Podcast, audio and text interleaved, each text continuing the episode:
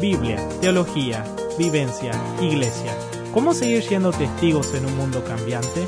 IBA Podcast, Reflexión Teológica para América Latina. Bienvenidos a IDEA Podcast. Esto es un espacio de reflexión teológica para América Latina. Mi nombre es Kevin Galeano. Sean muy bienvenidos a este nuevo episodio. Estamos muy contentos porque nuestros oyentes que nos escuchan semana tras semana y están en contacto con nosotros por medio de las diferentes plataformas digitales, en nuestra página web, en las redes sociales. Y también nos acompaña Juan David Castro. ¿Cómo estás? Bienvenido. Hola Kevin, un gusto volverte a saludar nuevamente. Sí, como lo menciona, estamos muy contentos y agradecidos con cada uno de ustedes, nuestros oyentes, por estar ahí fielmente con nosotros. Yo sé que siempre les digo lo mismo, pero estamos muy agradecidos por todo lo que ustedes hacen por, por escucharnos todos los días. Bueno, Kevin, hoy tenemos una invitada de lujo. Bueno, quiero decir que tuve el privilegio de conocerla unos dos añitos en el IBEA. Y bueno, quisiera que, como siempre y como es tradición, nos contaras de quiénes vamos a hablar hoy en especial. Y bueno, y el tema específicamente de qué vamos a hablar. Cuéntanos. Hoy, Juan, vamos a hablar sobre cómo acompañar a las madres solteras. Interesante. Cómo acompañar, cómo trabajar con, con ellas, con, con, sus hijos también, ¿no? Y para eso invitamos hoy a la licenciada Valeria Goiburú. Ella es ex estudiante, graduada ya del Instituto Bíblico Asunción. Actualmente también está trabajando en una organización con este ámbito y está haciendo maestría en educación. Valeria, bienvenida, ¿cómo está? Hola, muchas gracias por invitarme. Estoy muy feliz de, estar acá con ustedes y compartir un poco de lo que sé y de lo que aprendí en este tiempo. Valeria, contanos, vos estás casada, ¿no? Sí, estoy casada con mi esposo, Mateo, y sí, estamos casados hace un año y tenemos un gatito. Bueno, y, Mateo también es ex estudiante, ¿cierto? Sí, nos conocimos en el IBA, como dicen la fábrica de zapatos, salimos en par. Ah, buenísimo. y contanos el trabajo en que ahora te estás desempeñando, justamente estás trabajando con madres solteras, ¿no? Sí, yo estoy trabajando en el Servicio Voluntario Menonita, es una organización cristiana. Eh, tiene varias dependencias, pero yo estoy en el maternal como coordinadora Trabajamos con madres solteras que necesitan salir a trabajar, entonces dejan a sus niñitos con nosotros y así podemos aprovechar para estimularles en su capacidad lógica, en sus eh, capacidades motrices finas y gruesas, en las manitos, entonces para que puedan aprender a escribir, eh, a leer y puedan pasar al preescolar. Eh, un poco ese acompañamiento integral. Exactamente, acompañamiento integral. Justo reciben merienda, reciben un montón de cosas que, que podemos hacer, ¿verdad? Desde, desde el servicio voluntario.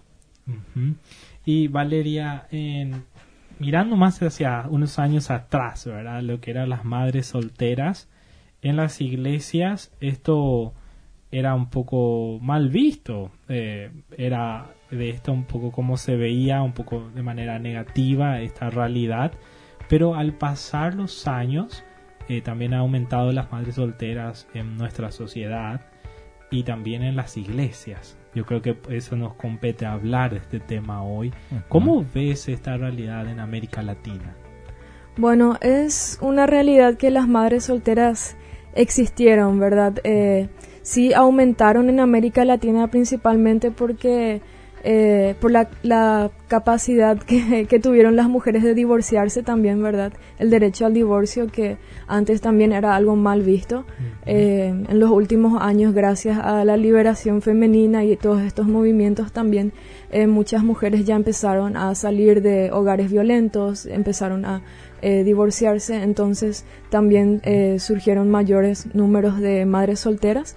También creo que es importante aclarar, ¿verdad? Cuando se habla de madres solteras en las estadísticas, se habla de mujeres que no están casadas. Eh, civilmente hablando, ¿verdad? Hay mujeres que viven en concubinato y están catalogadas como madres solteras. Pero lo que hoy vamos a hablar es específicamente enfocado en mujeres que están criando solas a sus hijos no en mujeres que están en concubinato, que tienen pareja. Bueno, es interesante esto que nos mencionas porque me gustaría que de pronto, para contextualizar un poco a las personas que nos están oyendo, ¿cuál sería esa realidad de estas madres? Cuéntanos un poco sobre esta realidad ya que estás viviendo y trabajando en este ambiente.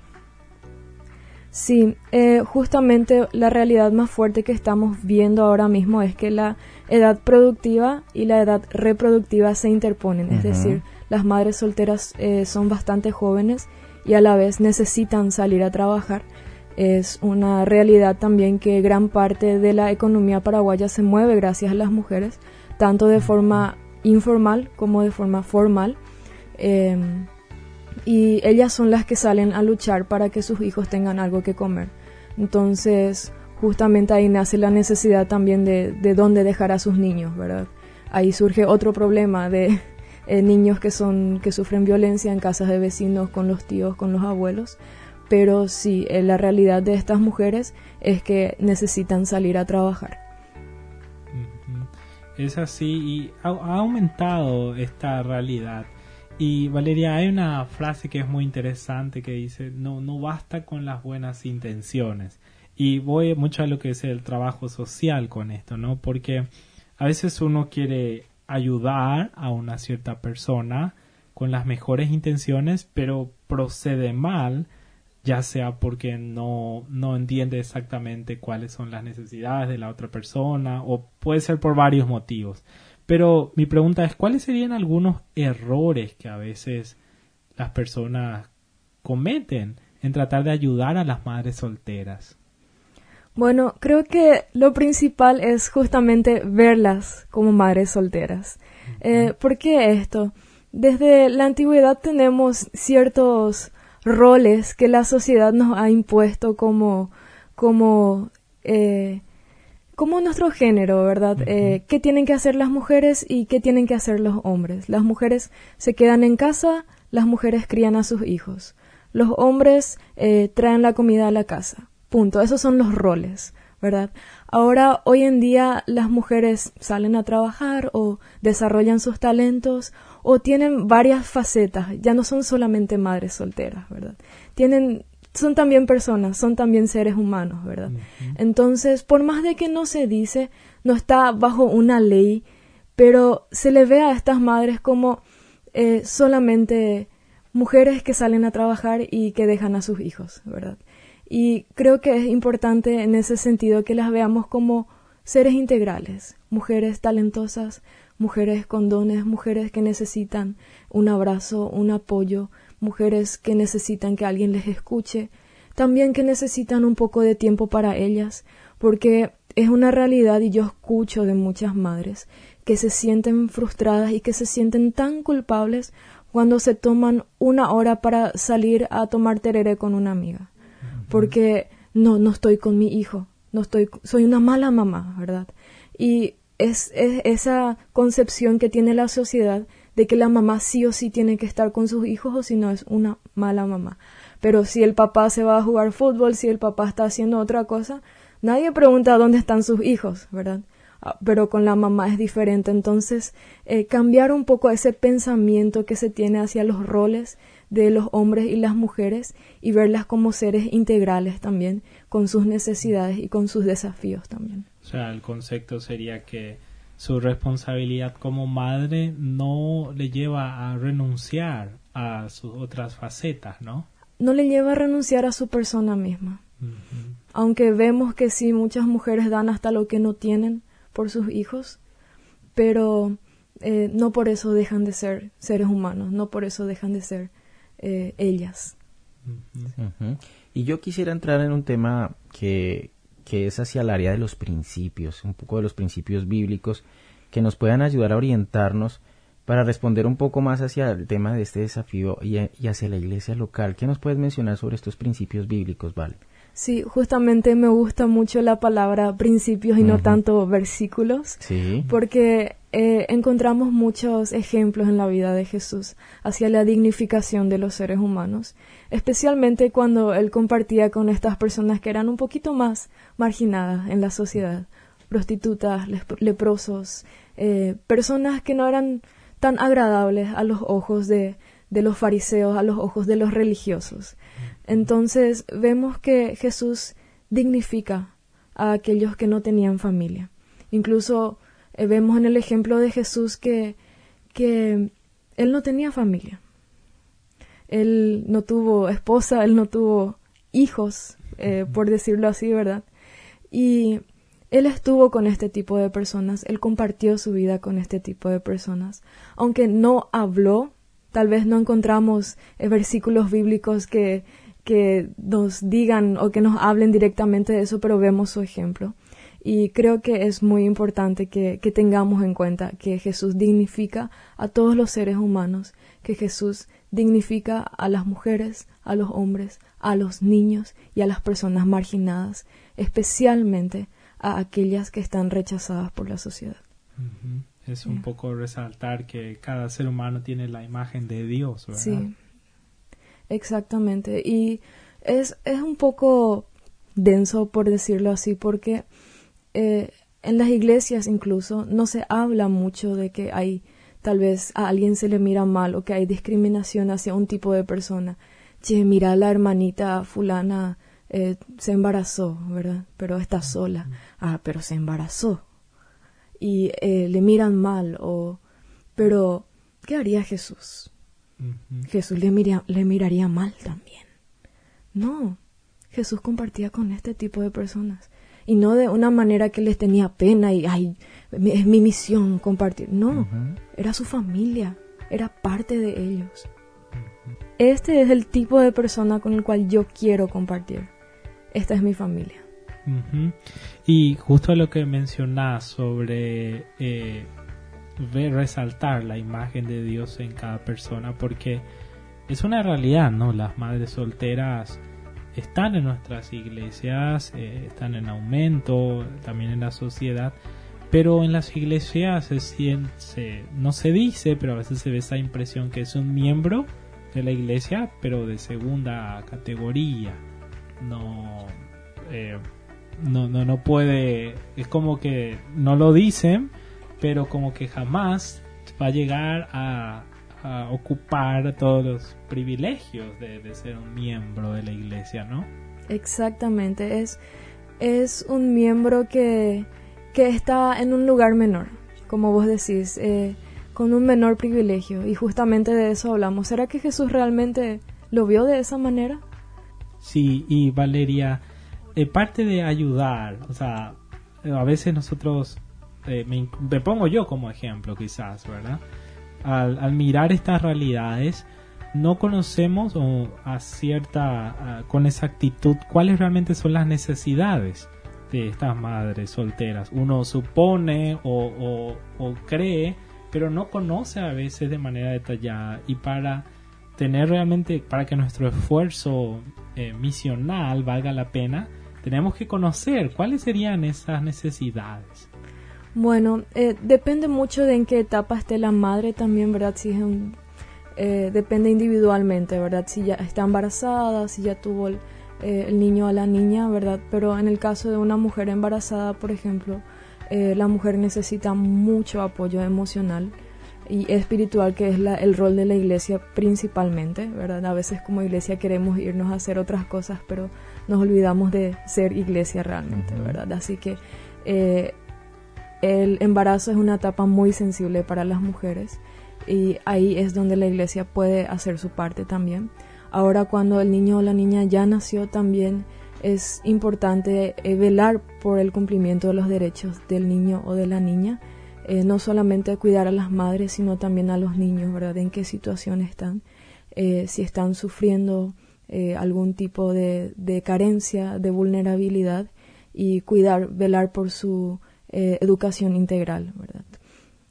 también desde el púlpito creo que es importante predicar a un Dios abierto y principalmente a mujeres que sufrieron algún tipo de, de violencia o algún tipo de abuso, predicar a un Dios asexual, en el sentido de que en, la Biblia no encontramos a un Dios que sea hombre o mujer. Eh, en la Biblia no encontramos el género de Dios, ¿verdad? Aunque muchas veces asumimos que Dios es hombre. Pero la cultura patriarcal muchas veces y nos hizo pensar que Dios es hombre. Y muchas veces en la Biblia también encontramos ejemplos de que de Dios como madre, ¿verdad? Un Dios que, que como una gallina cuida a sus polluelos, o un Dios que como un bebé le tiene a su pueblo, ¿verdad?, en sus brazos. Entonces, predicar a un Dios eh, menos macho, predicar a un Dios no tan eh, vertical, no tan castigador, no tan poderoso y fuerte, sino más amoroso, más tierno, y desde nuestro púlpito también hacer esa diferencia y no hacer tanto tanta oda al machismo desde nuestro púlpito. O sea, sería acercarnos al mensaje bíblico, ¿verdad? Dejar nuestros filtros eh, personales o sociales inclusive y acercarnos a la figura de Dios. Porque hemos hecho un poco a Dios a nuestra imagen y a semejanza, ¿no? Pero quiero enfatizar lo que mencionaste un poco sobre el embarazo, porque eh, es siempre eso un desafío, porque la iglesia a veces defiende eh, la vida, pero cuando tenemos que ocuparnos de, adolescentes, por ejemplo, que son madres solteras o cosas así, ahí siempre tenemos un, un desafío muy grande. Vos mencionaste de acompañar espiritualmente y es emocionalmente, ¿no? ¿Y cómo podría acompañar, por ejemplo, desde la pastoral con el tema de legal cuando no cuando tenemos un problema de paternidad, de repente el, padre no quiere hacerse responsable. ¿Qué opinas sobre eso? Bueno, es un tema bastante complejo. No podemos ser simplistas con, con una realidad eh, que es difícil, que acecha a nuestra sociedad y que es muy común. Pero desde la pastoral es importante conocer todos los derechos de las mujeres y de los niños y buscar asistencia legal. Eso es lo más importante. Hay defensores públicos, eh, en todo caso, si buscar abogados, si hay la posibilidad económica, pero hacer lo posible para tener esa asistencia. Sí. Y yo quisiera preguntar algo más hacia el tema de, de una aplicación. Pienso eh, en, en, nosotros como iglesia y nuestros oyentes que de pronto quieran empezar a hacer algo, apoyar, apoyar. ¿Cómo armamos un plan de acción? ¿Cómo, cómo nos podríamos organizar para poder ayudar a estas, a estas mujeres? Bueno, en primer lugar, eh, como mencioné anteriormente, urge una congruencia entre lo que predicamos y lo que hacemos como comunidad, justamente hablando de, del machismo, ¿verdad? Eh, muchas veces no decimos abiertamente somos una iglesia machista, bienvenidos a nuestra iglesia machista, ¿verdad? Pero eh, actuamos así. Eh, nuestras palabras, nuestras acciones, los lugares que damos, los espacios que damos a los hombres y menos a las mujeres, hablan acerca de nuestra filosofía, hablan acerca de lo que creemos de la superioridad de los hombres por encima de las mujeres. Entonces estamos enviando un mensaje erróneo a los niños principalmente que crecen con ese ejemplo, después plantan su semillita y piensan yo puedo abrirme de acá, yo puedo salir de acá, yo soy superior. No importa, ¿verdad? Eh, el ser que está creciendo en esa panza eh, no es mío, es de esa mamá, ¿verdad? Y a veces los hombres también abortan, no solo las mujeres. Los hombres también abortan cuando se van.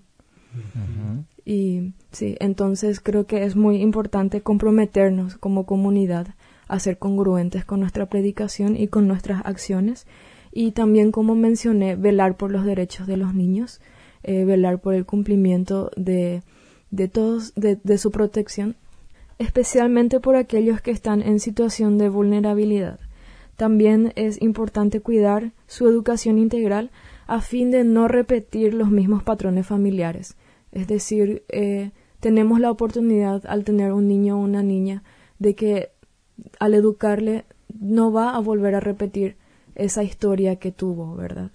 Eh, no, obviamente no podemos controlar la vida de alguien, pero sí inculcar valores que pueden servirle en su vida. También es importante empoderar a las mujeres de la comunidad, justamente ofreciendo espacios en la comunidad donde ellas puedan sentirse cómodas, donde ellas puedan sentirse parte de la comunidad, porque sabemos la sociedad les rechaza ¿Y qué vamos a hacer nosotros si también como comunidad las rechazamos? Eh, muchas mujeres son discriminadas laboralmente por ser madres solteras. Eh, se, se prefieren a hombres antes que a mujeres para muchos trabajos solamente por el hecho de que muchas empresas tienen miedo que las mujeres se embaracen y no quieren dar eh, descanso por maternidad, reposo por maternidad. Entonces contratan a hombres, se les paga mejores, a los, mejores sueldos a los hombres. Hay discriminación en la sociedad. Como iglesia no podemos ser igual a eso. No podemos discriminar también. Entonces podemos ser parte de un cambio, podemos ser parte abriendo espacios para las mujeres, especialmente para estas mujeres que ya están sufriendo lo suficiente. Cuando mencionas abriendo espacios, sé que eso es más un principio que, que, un, que un ejemplo, pero quizás para aclarar más, ¿cuál sería un ejemplo así concreto de esos espacios? Bueno, yo no voy a decir la mujer tiene que predicar o la mujer tiene que recoger las ofrendas, porque depende mucho de los dones y los talentos que tenga la persona. Eh, entonces, depende de cada comunidad, pero sí que esté abierta la posibilidad, que no sea que porque alguien es mujer no puede hacer algo, que no sea que eh, las mujeres solamente pueden estar juntando las ofrendas y ayudar en la escuela dominical pero una mujer habla súper bien, estudió, está preparada, tiene la capacidad de predicar y no le dejan porque es mujer. Ahí hay un problema. Son oportunidades, te refieres a oportunidades de servicio, ¿no? Oportunidades de, participación en la iglesia respecto a, a que pueda ejercer, ¿no? El ministerio que Dios le ha entregado. Y Valeria, mucho de estos filtros a veces pasan también por el liderazgo. Esto influye y sabemos que siempre un desafío de los cambios en la iglesia debe empezar por, por los líderes, ¿no? Por la forma de pensar, que finalmente son los responsables de enseñar a, a la Grey, a las personas que están a su cuidado, en ¿Qué consejo le darías a los líderes que tienen el desafío y están al escuchar este podcast, le viene en su mente esas dos, tres madres solteras que están ahí en su iglesia, domingo a domingo? ¿Qué le dirías a esos líderes? La mente es como el paracaídas. Si no se abre, no funciona. Así que lo principal es abrir la mente, teniendo en cuenta todo lo que escuchamos ahora, y no negar la realidad. No negar que que es una realidad que hay mujeres solteras, que hay familias monoparentales, que hay niños que crecen solos, eh, solo con un papá o solo con una mamá, y que no por eso son menos familia, siguen siendo una familia. Eh, que no porque no hay mamá, papá e hijo, deja de ser una familia. Predicamos eh, Paraguay es pro vida, pro familia y mamá, papá, e hijos, y a veces negamos, ignoramos la realidad de que gran parte de nuestras iglesias está formada por madres solteras, ¿verdad? Y como que ustedes no son tanto familia, ¿verdad? mamá, papá, hijo, ¿verdad? Y hacerles parte y no negar esa realidad eh, que está, que es parte de nuestra vida también. Y quizás una pregunta más personal en tu aprendizaje, en tu experiencia laboral. ¿Cuáles son algunos aprendizajes más significativos que te deja este bagaje? Bueno, realmente noté que son las mujeres las que más luchan por, por sus hijos y eso es algo que hasta ahora a mí me, me sorprende. Me sorprende la fortaleza, la fuerza, el empoderamiento que tienen las mujeres. Eh, he visto mujeres que sacar dinero de donde no tenían para darle a sus hijos lo que podían y he visto los mismos padres de esos niños eh, ganar poco y ir a gastarlo todo en la esquina en cervezas y en juegos. Y me, me entristecí, me entristecí mucho, pero al mismo tiempo me, me animé al saber que hay, hay personas y hay mujeres que aman a esos niños y que esos niños van a saber que, que su mamá les amó, que su mamá les quiso y que, y que van a tener un futuro mejor justamente con, con organizaciones como las nuestras y con iglesias, con comunidades que, que les aman y que velan por sus derechos también, ¿verdad? Por eso es tan, tan importante que conozcamos y que cuidemos sus derechos también. Valeria, realmente esto es un tema muy complejo. Eh, cada caso es diferente, ¿no? También estamos hablando de personas y pero yo creo que hemos explorado principios que son útiles tanto para líderes y personas que a su alrededor tienen madres solteras que quieran acompañarles y ayudarles ¿no? en esta tarea no fácil de, criar hijos eh, sola en la vida. Y eh, gracias por estar con nosotros hoy. Realmente comentarios muy valiosos. Sí, muchas gracias por invitarme y espero que, que, haya sido de utilidad algunas de estas cosas que compartí con ustedes. Bueno, muchas gracias, Vale, por aceptar nuestra invitación. Entonces, muchas gracias amigos por estar conectados. Muchas gracias, Kevin, por, por estar aquí con nosotros también. Gracias a cada uno de ustedes. Les recordamos que pueden seguirnos a través de todas nuestras redes sociales, en Facebook, en Instagram como Instituto Bíblico Asunción, en Twitter como arroba teología-iba y explorar todos y cada uno de los recursos que se encuentran en nuestras páginas web. Entonces amigos, será hasta un próximo episodio. Muchas gracias. Adiós, adiós.